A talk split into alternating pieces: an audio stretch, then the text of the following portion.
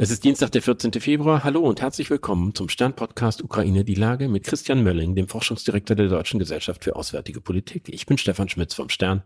Guten Morgen, Herr Mölling. Guten Morgen, Herr Schmitz. In den vergangenen Tagen hat ja die Offensive der Russen in der, im Osten der Ukraine ohne jeden Zweifel begonnen. Der NATO-Generalsekretär Jens Stoltenberg spricht von einem Logistikrennen, also einem Wettlauf darum, ob es der Westen schafft, rechtzeitig Panzer und anderes Gerät für die Ukrainer zur Verfügung zu stellen. Wie zuversichtlich sind Sie, dass das gelingen wird? Naja, es gilt ja weiterhin der Spruch sowohl für die russische als auch die ukrainische Seite, was, was jetzt passiert ist, vor sechs Monaten geplant worden.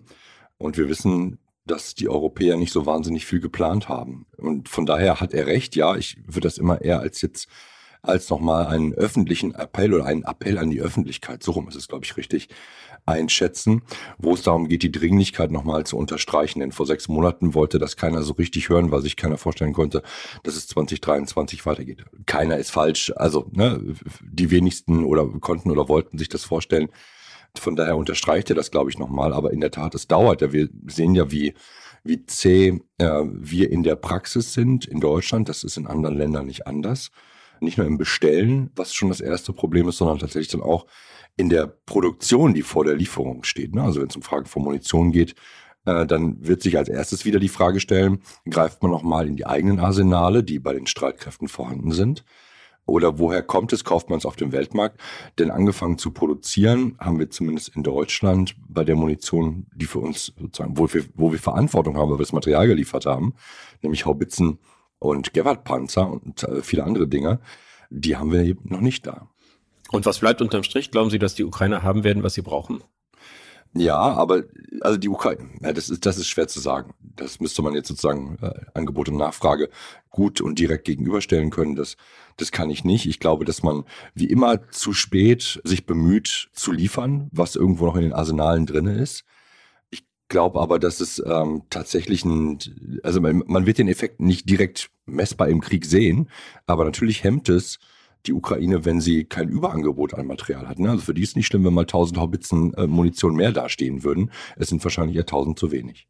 Auf der anderen Seite sieht man, dass äh, die russische Armee eine extrem hohe Zahl an Soldaten aufbietet. Und es gibt ja immer diese Information des britischen Geheimdienstes, der spricht bereits davon, dass äh, Putin am Ende vor einer schwierigen Entscheidung stehen werde, nämlich nochmal neu zu mobilisieren, nochmal irgendwie hunderttausende junge Leute in die Armee zu zwingen oder aber diese Art von Kriegführung irgendwann einzustellen.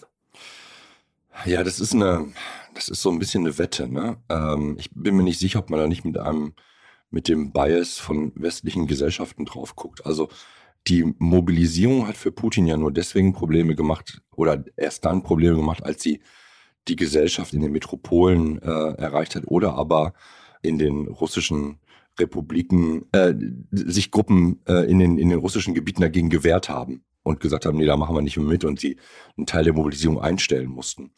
Äh, klar ist auch, dass diese Offensive, so wie Russland sie führt, einfach enorm viele Menschen kosten wird. Ne? Also diese 300.000 klingt jetzt unheimlich viel auf die Art und auf der, aufgrund der Art und Weise, wie Russland das macht. Ist das tatsächlich alles, so bitter es klingt, Kanonenfutter, weil man keine intelligente Art gewählt hat, diese Menschen einzusetzen. Ähm, von daher wird Russland wahrscheinlich vor dieser Möglichkeit stehen. Ich, ich, Sie sehen, ich drücke mich ein bisschen vor der Antwort. Ist das eine große politische Herausforderung? Weil dieses Regime so kaltherzig ist und es eigentlich sein, seine, sein Volk gar nicht interessiert. Und ich glaube, da ist die Frage, gibt es diesen Twist des, man nennt es noch nicht Krieg, aber es ist trotzdem irgendwas wie der große Vaterländische Krieg, an den man gut in, in Russland erinnern kann.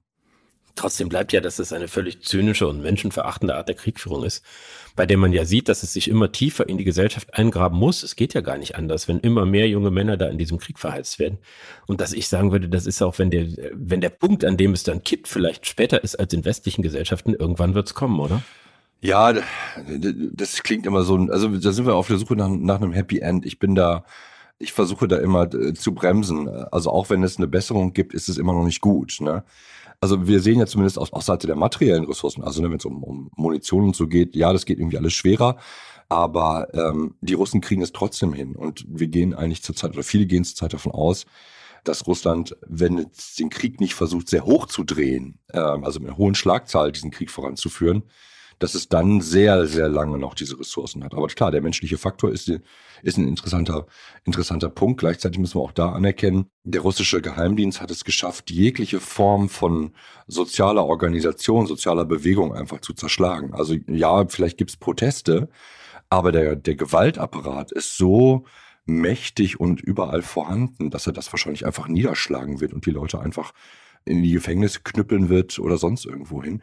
Was die Russen ja in den letzten Monaten schlau gemacht haben, schlau in Anführungsstrichen, ist, dass sie eben nicht ihre eigene Armee, also die Landstreitkräfte genutzt haben äh, vornehmlich, sondern die Wagner-Truppen. Das heißt, die fallen dann in Anführungsstrichen offiziell nicht ins Gewicht. Das ist eine, eine, eine Söldnereinheit. Ne? Also der, der Staat leistet sich nebenbei noch eine, äh, eine kriminelle Söldnereinheit. Und die haben viel der, der Drecksarbeit gemacht und aber genauso die Menschen verheizt. Ähm, man musste dafür bloß keine Aushebungen machen. Aber auch da, jetzt kommt der nächste Dreh, sehen wir, dass das möglicherweise zum Ende kommt. Oder es gibt zumindest Berichte, dass die, äh, dass die Wagner-Leute aus den Gefängnissen nicht mehr rekrutieren können, weil dieses Versprechen, du dienst sechs Monate und ähm, dann bist du frei, geht halt nicht auf, weil man ist halt nach, mehrere, nach mehreren Tagen in, den, in der größten Anzahl der Fälle dann tot auf dem Schlachtfeld. Wir sind ja jetzt nur zehn Tage oder was von dem Jahrestag des Kriegsbeginns entfernt. Und alle, alle schauen ein wenig auf diesen Jahrestag und sehen die Anzeichen dafür, dass Putin auf irgendeinen besonderen Effekt setzt, irgendeine Eskalation, eine Aufregung, um von der für ihn ja sehr schwierigen militärischen Lage abzulenken. Es gibt ja zum Beispiel Sorge, dass es einen Putsch in der Republik Moldau geben könnte. Ja, ob ihm das hilft, weiß ich nicht. Also das würde zumindest die westlichen Gesellschaften ablenken, das stimmt. Aber ähm, was wäre die Reaktion darauf? Die Reaktion darauf wäre, ähm, wäre Diffusion, ähm, wäre ein neuer, neuer Fokus westlicher Medien, aber an dem, an dem Kriegsverlauf würde es wahrscheinlich nicht so wahnsinnig viel ändern, weil die Aufregung auch dann nach zwei, drei Tagen wieder verflogen ist. Ne? Also ich glaube, die westlichen Gesellschaften wären eher davon beeindruckt, wenn Putin tatsächlich ein, ein irgendwie getarntes Friedensangebot, ein Pseudo-Friedensangebot machen würde. Das würde sehr viel mehr Kopfzerbrechen äh, erzeugen als eine Intensivierung dieses Konfliktes das ist ja was, was wir schon oft besprochen haben, dass es eigentlich immer die russische Strategie ist, äh, im Westen Angst vor einer Eskalation zu schüren, um die Unterstützung für die Ukraine zu untergraben und die Bereitschaft zu irgendwelchen Pseudo-Verhandlungen zu fördern.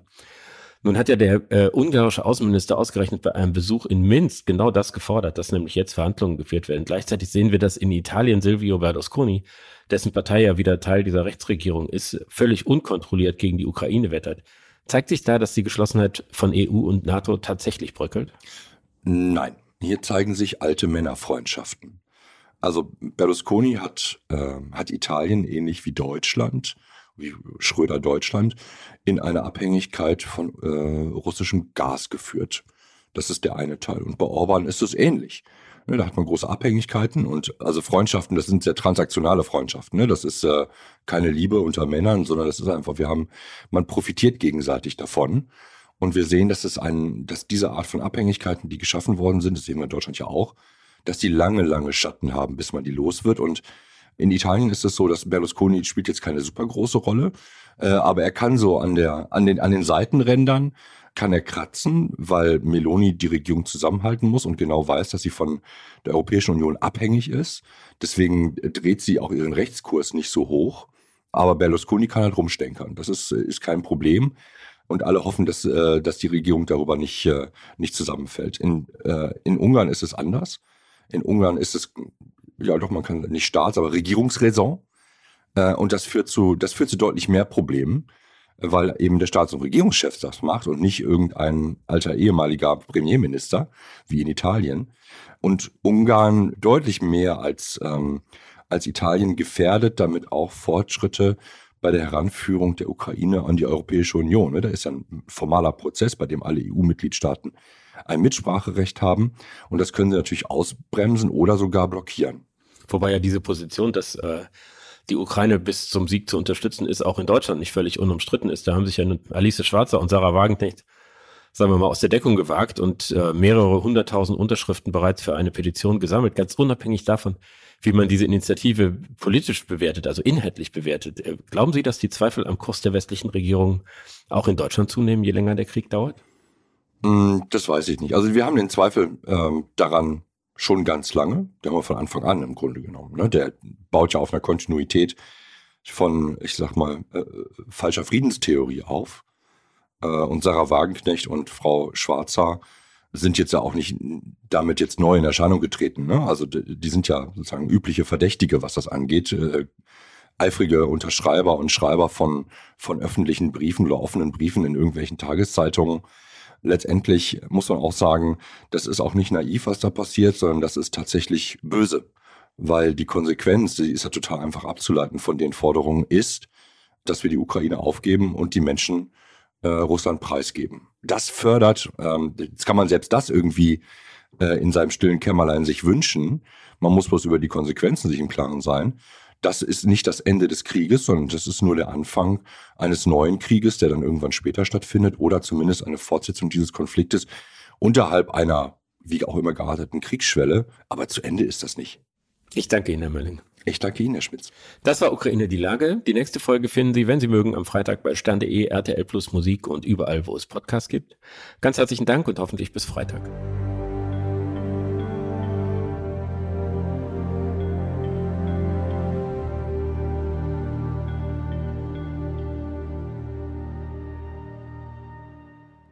Dieser Podcast ist eine Produktion der Audio Alliance.